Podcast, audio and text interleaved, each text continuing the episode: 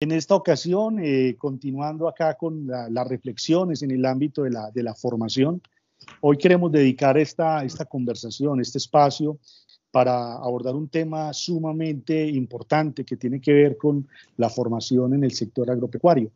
Eh, siempre hemos escuchado en diferentes escenarios eh, la necesidad del relevo generacional, la gran preocupación de muchas entidades o entes del Estado, en fin, en términos de qué va a pasar con el sector agropecuario eh, una vez la generación que hoy lo, asiste ya no esté. ¿Y qué pasa entonces con los jóvenes? Porque a veces los miran con cierto nivel de apatía por este sector.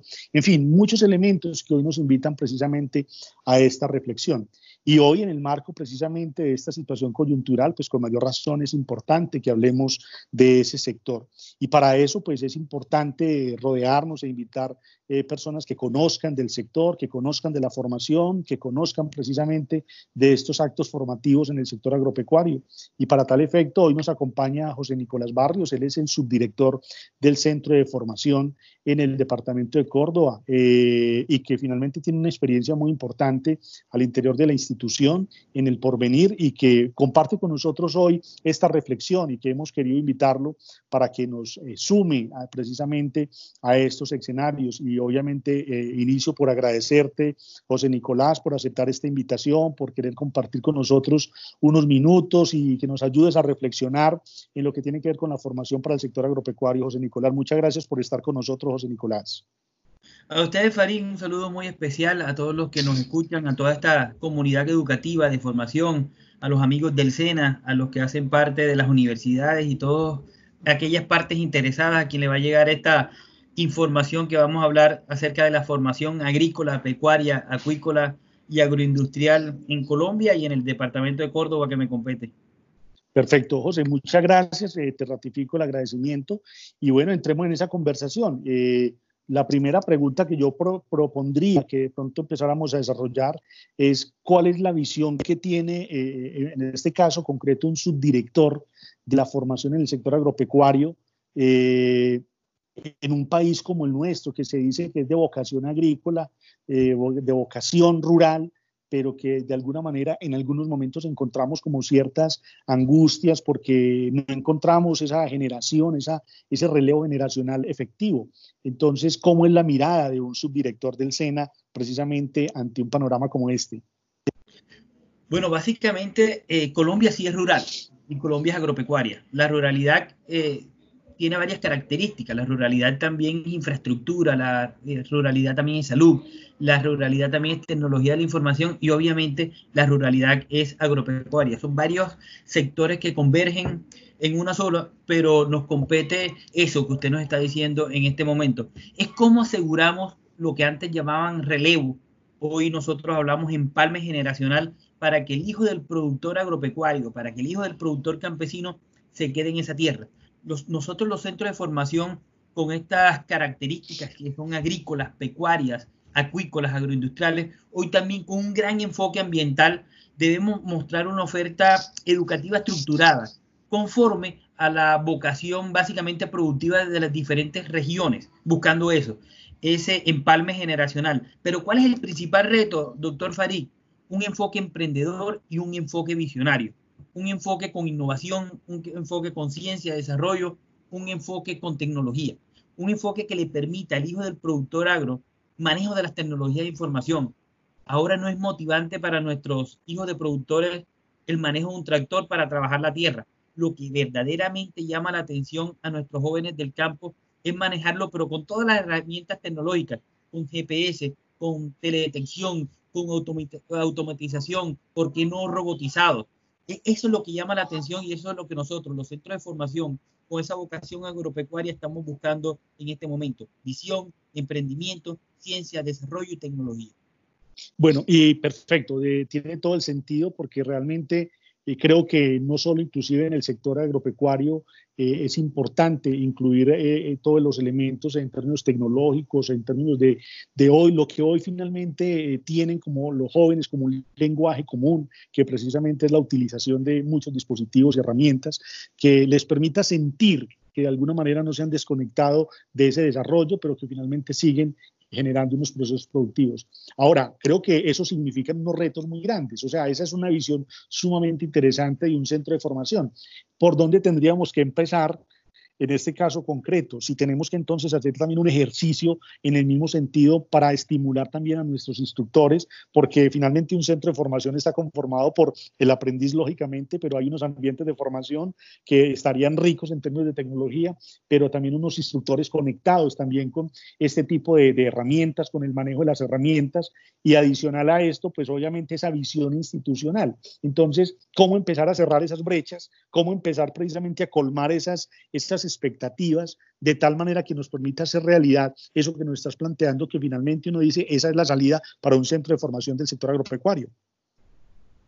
Sí, muy importante esa connotación porque para el tema del sector agropecuario tiene que haber una alianza estratégica no solamente nosotros los centros de formación, los que nos dedicamos a la educación agropecuaria, instructores del SENA que tienen una valiosa formación porque los diferencia de otros educandos en que saben hacer las cosas, están formados en el sector real y, y, eso es un plus muy importante. También son conocedores no solamente de la herencia ancestral de las formas como se hacen las cosas en el agro, sino también ya unado con la ciencia, el desarrollo, la tecnología y la innovación. Yo creo que para, para estos años que nos vienen, eh, y un motor muy fundamental dentro del Plan Nacional de Desarrollo es todo lo que conviene de la cuarta revolución industrial. Yo creo que a nuestros centros de formación, a nuestros instructores, a nuestros aprendices, los visualizo como epicentro en la gestión de innovación, de investigación y emprendimiento. Yo creo que eh, articulado esto con el Plan Nacional de Desarrollo para el sector agropecuario, mediante la tecnología y desarrollo de sistemas expertos que nos permitan un trabajo colaborativo en los diferentes eslabones de la cadena productiva y que en esos eslabones de la cadena productiva haya un egresado de escena, hay un aprendiz, dando uso y aprovechamiento de una inteligencia colectiva. ¿Cómo? Integrando, entre otros, conocimientos básicos traducidos en programas de optimización de acceso público. Eh, la innovación es la clave.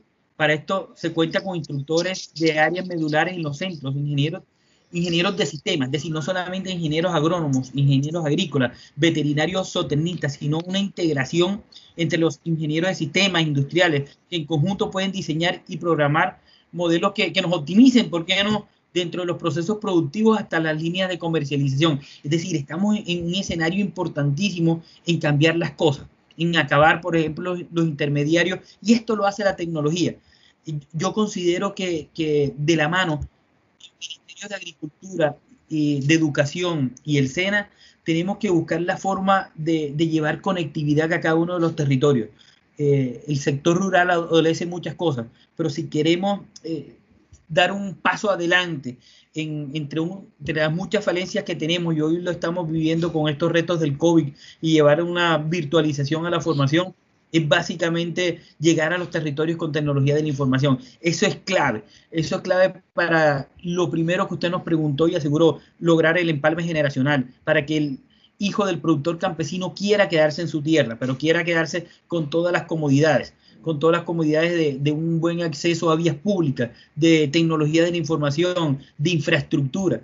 Eh, muy coloquialmente, doctor Farid, le decía yo en un foro el cual me dieron la oportunidad de ser ponente. Muy fácil desde mi cuarto con aire acondicionado, con actividad al 100%, con Netflix, con tecnología de la información, decir hay que asegurar el empalme generacional. Cuando ya uno está allá, es donde uno empieza a ver las vicisitudes normales que hacen que estos hijos de productores vayan a la ciudad, vayan eh, a buscar un mal empleo en nuestras regiones como la costa atlántica colombiana, a montar una moto porque de pronto no siente que tienen todas las capacidades para explotar dentro del campo sus conocimientos y unas mejores formas de hacer las cosas. Entonces yo creo, que estos cuatro años de la cuarta revolución industrial en aquellos territorios donde a veces no conocen ni la rueda, es importante que, que, llevemos con toda la capacidad instalada del Estado. En eso el SENA juega un papel fundamental.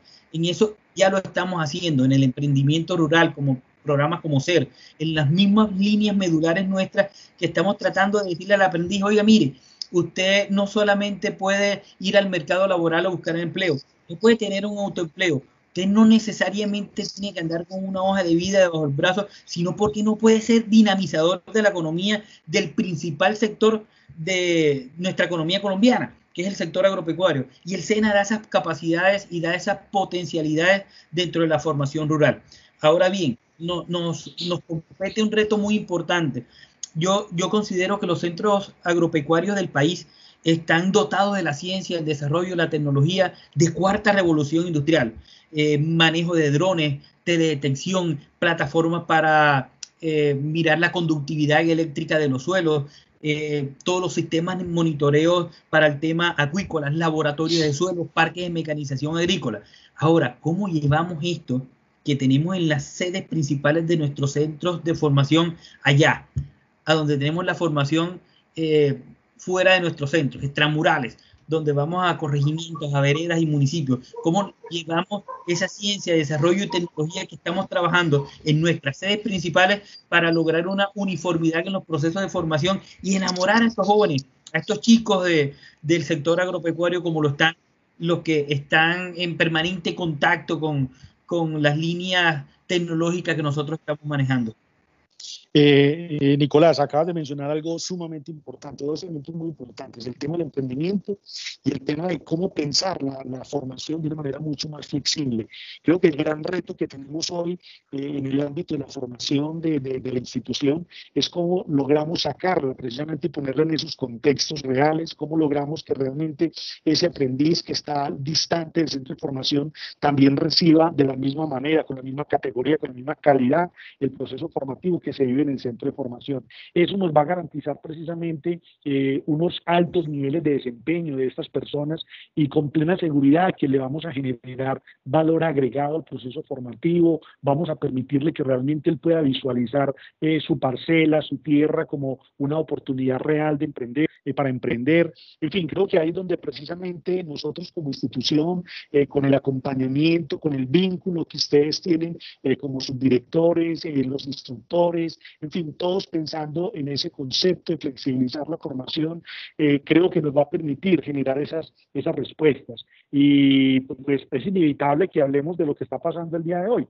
Creo que precisamente esta situación que estamos viviendo en la actualidad, que nos ha llevado precisamente a pensar la formación de una manera distinta, que hemos puesto a viajar los contenidos eh, y los procesos formativos por otros medios, creo que nos está llamando, nos está diciendo, y en estos días hablábamos en términos de que pues finalmente la formación había que repensarla no como una respuesta a una coyuntura propiamente, sino como una respuesta a una necesidad que la generación actual nos está planteando, que el medio actual nos está planteando. Entonces creo que ahí es donde tenemos precisamente esos retos y que estamos completamente seguros que el sector agropecuario no se escapa a ese reto, porque como lo acabas de señalar, tenés comunidades distantes del centro de formación, ¿cómo le garantizo que él también opere, aprenda a operar una máquina? ¿Cómo garantizo que él aprenda a operar ese dron, que él aprenda a operar esos equipos? ¿Cómo lo garantizo para que realmente tengamos esa movilidad?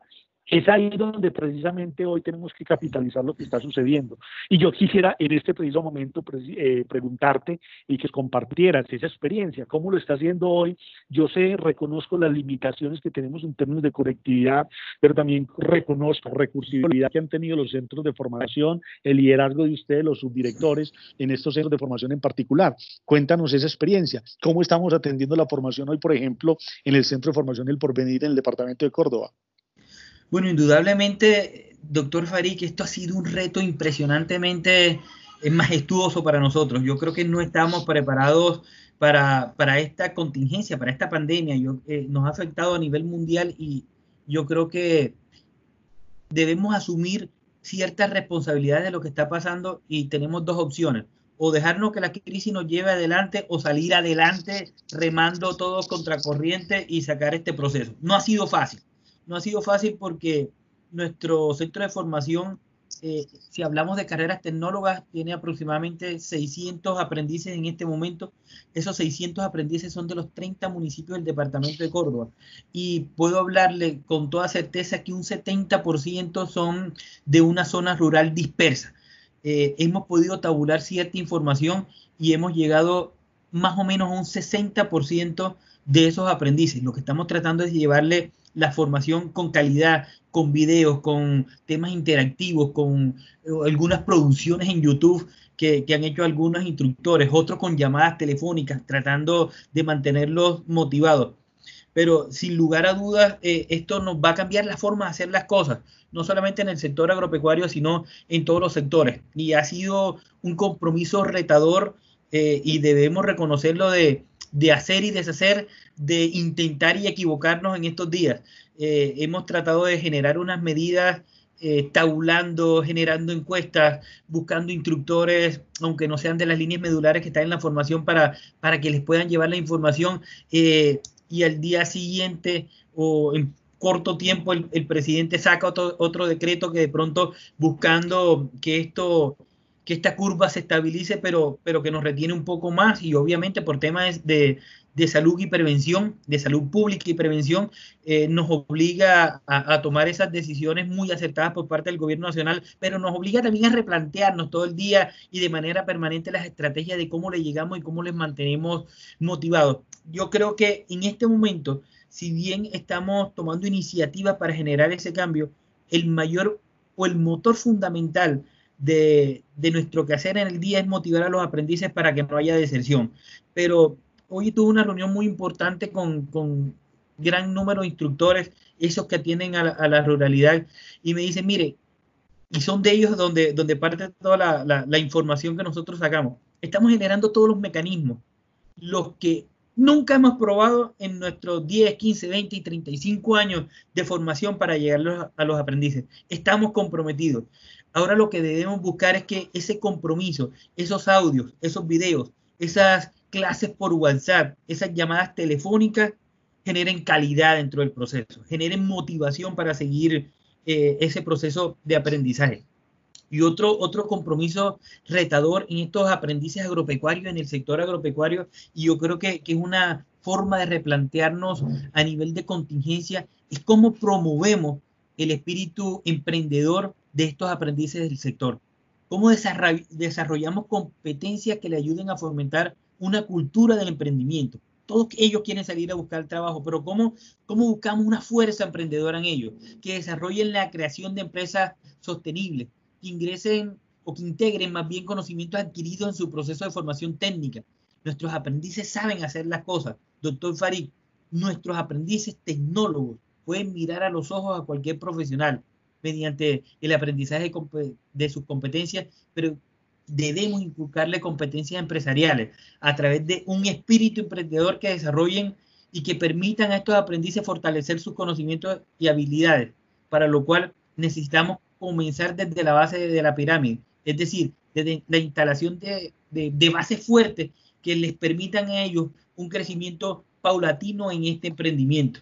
Es necesario desarrollar competencias como pensamiento crítico, espíritu emprendedor, creatividad, ideas, pensamiento en diseño, eh, robótica, ¿por qué no? Para el sector agropecuario, nanotecnología, biotecnología, identificar oportunidades del mercado agro mediante páginas web, mediante APP, clientes potenciales, eh, negocios viables, ventas, marketing para el sector agropecuario. Yo creo que, que en el hacer en esta contingencia nos hemos dado cuenta de que es muy difícil una práctica de ordeño en un tema eh, de, máquinas eh, tecnológicas, ni, ni, manual. Pero yo creo que si nosotros buscamos otras herramientas, repensamos la formación agropecuaria, el marketing agropecuario, el proceso agropecuario, eh, la intermediación agropecuaria con APP, con diseños de páginas enfocados a ellos, que que no tengan necesidad de una, de una etapa práctica, sino que mediante la tecnología de la información, una etapa práctica en la parte lectiva, sino que mediante la tecnología de la información las puedan desarrollar otro tipo de criterios, otro tipo de habilidades para fortalecer el sector, ese debe ser nuestro reto. Este, este debe ser un cambio eh, que nos parten dos las formas de hacer las cosas. Yo creo que, que ante la crisis debemos salir y debemos tener la capacidad de generar soluciones y esta no va a ser la excepción. Eh, Nicolás, efectivamente, creo que lo que estás planteando, eh, por fortuna, nos genera un, un, alto nivel de tranquilidad en la medida en que sí que estamos capitalizando precisamente esta circunstancia en beneficio de la formación, que finalmente nos estamos retando, que estamos haciendo esas lecturas, lo que nos compartías de tus instructores, eh, de que finalmente había que, hay que repensar y volvernos un poco más creativos en este sentido. Y creo que eso lo estamos viviendo al interior de, de la, de la, del SENA en muchos, en muchos centros de formación con seguridad que se están haciendo cosas realmente eh, sin límite. Y creo que es la gran oportunidad y creo que la, uno podría pensar en que en medio de una crisis pues uno no podría hablar de ganancia, pero creo que estamos ganando precisamente eh, eh, en ese sentido, en que nos estamos dando cuenta de que primero hay que hacer las cosas distinto, segundo que sabemos hacer las cosas distinto, tercero que lo podemos hacer de manera distinto y algo muy importante que lo estamos decidiendo hacer de una manera diferente. Entonces creo que esa es la gran ganancia, el gran capital que nos queda después de todo este, esta circunstancia, este tema coyuntural. Y obviamente uno no esperaba menos de, de, los centros de formación y de los instructores y de los subdirectores de liderazgo y lo que estamos haciendo para impactar el territorio. Y, y de, este, de esta manera uno podría decir que eh, nos estamos poniendo en sintonía porque desde los grupos de la dirección venimos precisamente también pensando en la misma lógica, cómo realmente logramos hacer procesos de formación mucho más flexibles, cómo realmente modernizamos la oferta, cómo realmente respondemos de mejor manera a esas necesidades de los territorios. Entonces creo que estamos logrando llegar a un punto muy importante de conexión que nos pone a todos en el mismo lado, en la misma orilla y creo que ese finalmente ese es el gran objetivo. Yo eh, eh, para ir como finalizando, José Nicolás, ¿cuál sería ese, ese gran mensaje que podías entregarle a, los demás subdirectores del sector eh, agropecuario que tienen centros de formación en el sector agropecuario y a todas aquellas personas que finalmente tengan una pasión por el sector agro, pero que también tengan un vínculo con la academia, un vínculo con la educación, con la formación. ¿Cuál sería ese mensaje en medio de estas circunstancias y a partir de tu experiencia, tu trayectoria como subdirector de un centro como estos?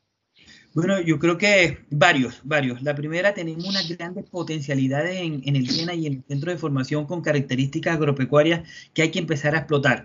Tenemos tres herramientas y de las cuales podemos hacer un híbrido dentro de los procesos de formación. Una poderosísima que se llama Cenova, Sena Innova.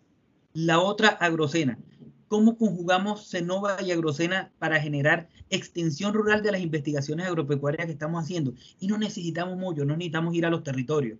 Nosotros solamente articulando lo que se hace en Cenova, que es una herramienta poderosa y que le encanta al aprendiz, porque lo saca de esas formas ancestrales que han tenido toda la vida de hacer las cosas y le dice que hay maneras diferentes de hacerlas, a veces sin muchos recursos, solamente con iniciativa, con ideas y con ganas de salir adelante. Y cómo Agrocena se potencializa con Cenova llevando a los territorios esa extensión rural. Y, a veces el único canal de comunicación que necesita son las ganas de ese instructor de apropiarse de ese conocimiento y llevarlo a otro lado. Esa es la verdadera extensión rural. Tres, emprendimiento. ¿Cómo jalonamos y cómo lo estamos haciendo, y, puedo darle experiencia en el porvenir y al final de, de, mi intervención se la doy, cómo jalonamos una investigación, cómo hacemos esa extensión y cómo un aprendiz que llega en Cenova que se potencializa con Agrocena, con estos instructores maravillosos que tenemos, y puede de allí sacar un emprendimiento. ¿Y por qué no aspirar a vivir de ese emprendimiento? Eh, tenemos una gran experiencia. Acaba, el fondo emprender de aprobarle recursos por 140 millones de pesos a un aprendiz tecnólogo en gestión ganadera, perdón, tecnólogo de la gestión pecuaria del Centro Agropecuario y de Biotecnología al Porvenir, que era semillero de investigación, lo vinculé al semillero de emprendimiento con los instructores en Nova, con los instructores Agrocena.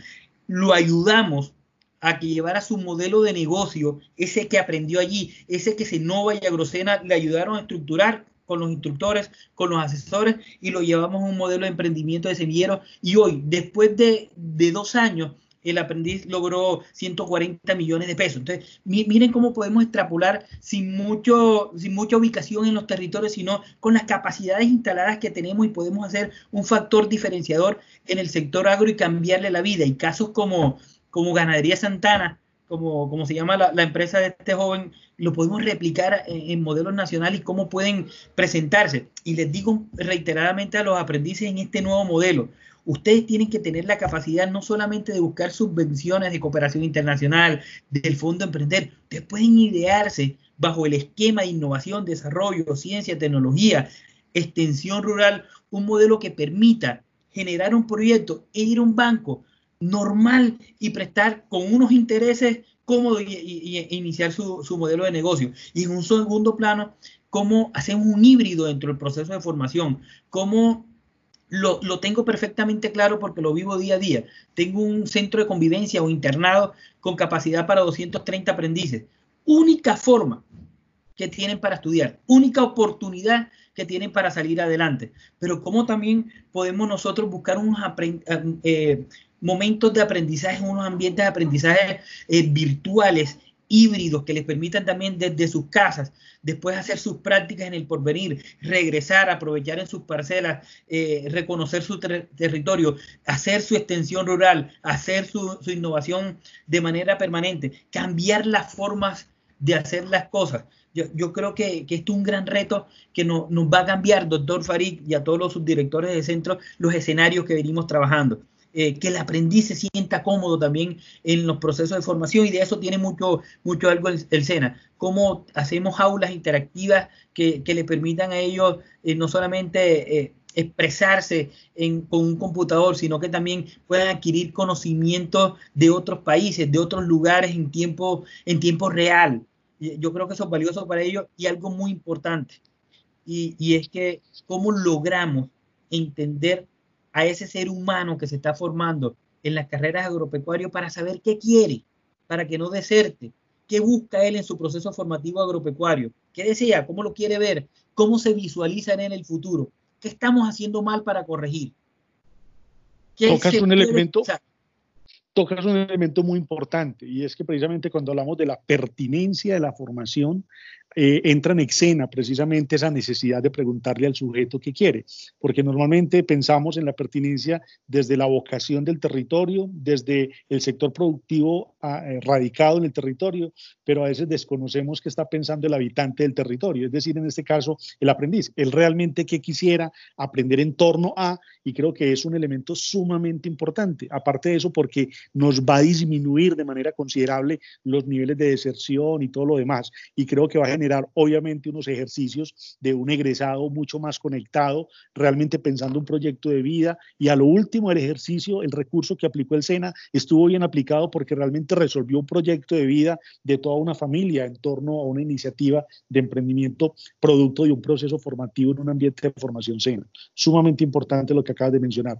José Nicolás, yo creo que vos sos muy buen conversador. Podríamos pasar muchas horas conversando y creo que no terminaríamos porque es un tema sumamente importante. Yo quisiera darte unos segundos simplemente como para que enviáramos un mensaje eh, a, los demás eh, subdirectores, a los instructores, a la comunidad escena en torno a los procesos formativos y obviamente esa voz de aliento para decirles que de esta vamos a salir, pero que vamos a salir realmente eh, resignificados, viendo la formación de una manera diferente, pensando el mundo de una manera distinta, reconociéndonos de una manera diferente realmente. Y quisiera darte esos segundos porque yo sé que vas a enviar un mensaje sumamente poderoso. Bueno, eh, estamos en un momento en el cual debemos salir de esta crisis todos juntos. Eh, debemos repensar la formación, debemos repensar a los aprendices. Todos tenemos una meta de formación.